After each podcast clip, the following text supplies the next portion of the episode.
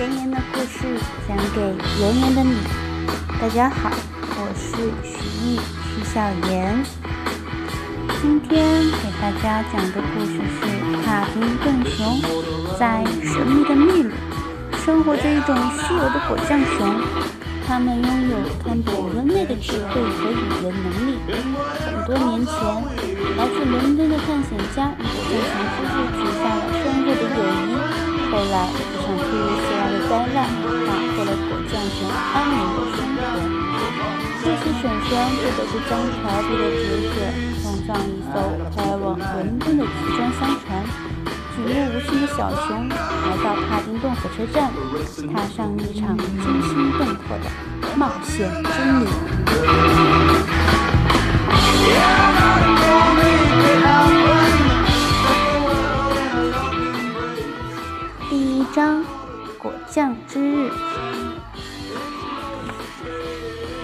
那是一个温暖的夏日，在神秘的秘鲁的雨林深处，一只邋遢的小熊正坐在橘子树的树枝上，闻着那些诱人的果实。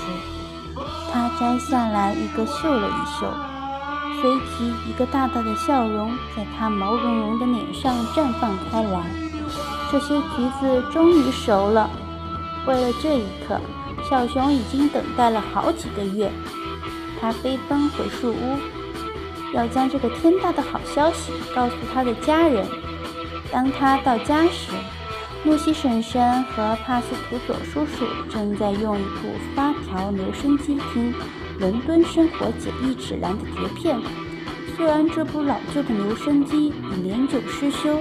放出来的声音有点断断续续，但他们一直精心珍藏着，因为这是多年前一位年轻的探险家留给他们的礼物之一。那位探险家也是第一个发现他们生活的神秘之处的人。露西婶婶轻轻地用毯子拂去他们合影上的灰尘。留声机在播放着：“当你在街上遇到一个陌生人。”你会说什么？露西婶婶回答道：“我会说早上好，然后评论一下天气。”他对这些内容早已烂熟于心。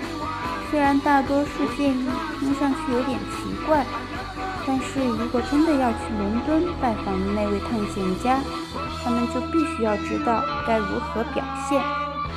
碟片像往常一样结束了。伴随着那句“别忘了行脱帽礼”，帕斯图索叔叔绅士地抬起了那顶曾经属于探险家的破旧的红帽子，成了一个标准的脱帽礼，然后从身上捉一只虫子吃了下去，非常娴熟。露西婶婶赞许地说：“嗯，那是当然，我总是尽力做到最好。”帕斯图索叔叔说。就在这时，他们年轻的侄子冲进了树屋，挥舞着手上的橘子。露西婶婶说：“早上好呀，我的小捣蛋鬼。”露西婶婶，你猜怎么着？他大声叫着，止不住地向前冲，然后一头撞在留声机上，留声机的唱针从唱片上弹飞了。小熊也被撞得一屁股坐在地上，留声机的大喇叭一下子掉下来，像头盔一样扣在他的头上。帕斯图佐叔叔抓住大喇叭的一端，使劲向上拽，就连小熊也被他提了起来。但大喇叭仍牢牢地扣在小熊的头上。他悬空了几秒钟，然后拼命地扭动着身子，终于摆脱了头盔的束缚。他一把把橘子放到叔叔的鼻子底下，兴奋地说：“帕斯图佐叔叔，它们熟了。”小熊掰开了橘子，果汁的香甜立刻钻进了帕斯图佐的鼻孔。哦，太棒了！今天是果酱日，他兴高采烈地说着，与小熊滚作一团，一起跑出屋去。这是一年当中我最喜欢的时候。露西婶婶开心地说：“她目送帕斯图佐把小熊扛在肩上带到树林去。小熊摘下叔叔的帽子，高兴地向他挥舞着说：“露西婶婶，咱们在果酱鸡那里见。把你的爪子洗干净，千万别舔长柄勺。”说完，他静静地坐上竹子座椅升降梯。那是帕斯图佐为了保护他的腿，特意搭建的。露西婶婶温柔地看着这叔侄俩，轻松地摘着果子。自从多年前那位探险家让他们品尝了果酱的滋味后，制作果酱就成了每年的惯例。事实上，果酱已经成为他们最喜爱的食物。帕斯图佐叔叔甚至制造了一个设计精巧的果酱机，这样他们不仅能做出这一年的果酱，还能做出额外的几罐来应对紧急情况。在领养了侄子后，露西婶婶觉得自己有义务将制作果酱的技巧传授给他。不过，让一只小熊使用勺子。搅打黏黏的果酱，有时候的确是麻烦连天。好在他最近似乎已经慢慢开始掌握这门技巧。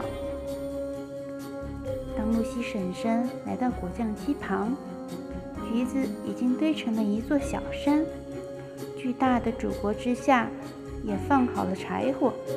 她笑了笑，划亮了一根火柴。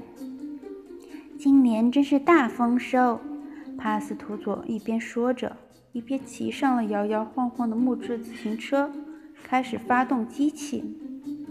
这将是有史以来最棒的果酱！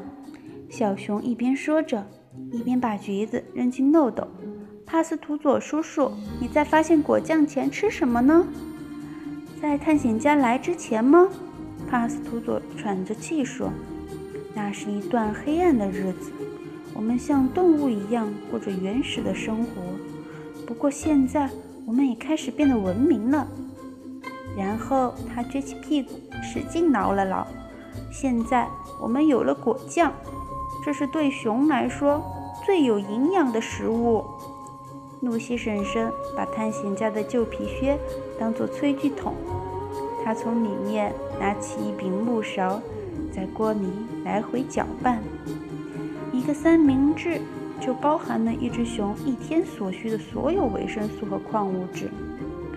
帕斯图佐叔叔大声道。这时，小熊爬到一棵树上，去摘一个他之前漏掉的大橘子，但这个橘子离得有点远。叔叔，只需要一个三明治吗？那你为什么每天吃那么多个？小熊一边疑惑地问。一边使劲的去够那个橘子，帕斯图佐不好意思的拍了拍自己的肚皮，哈哈，因为它们实在太好吃了。为了抓住那颗橘子，小熊一不小心从枝头滑了下来。他赶忙张开双手，抓住了橘子，身体悬在半空中，左右摇摆。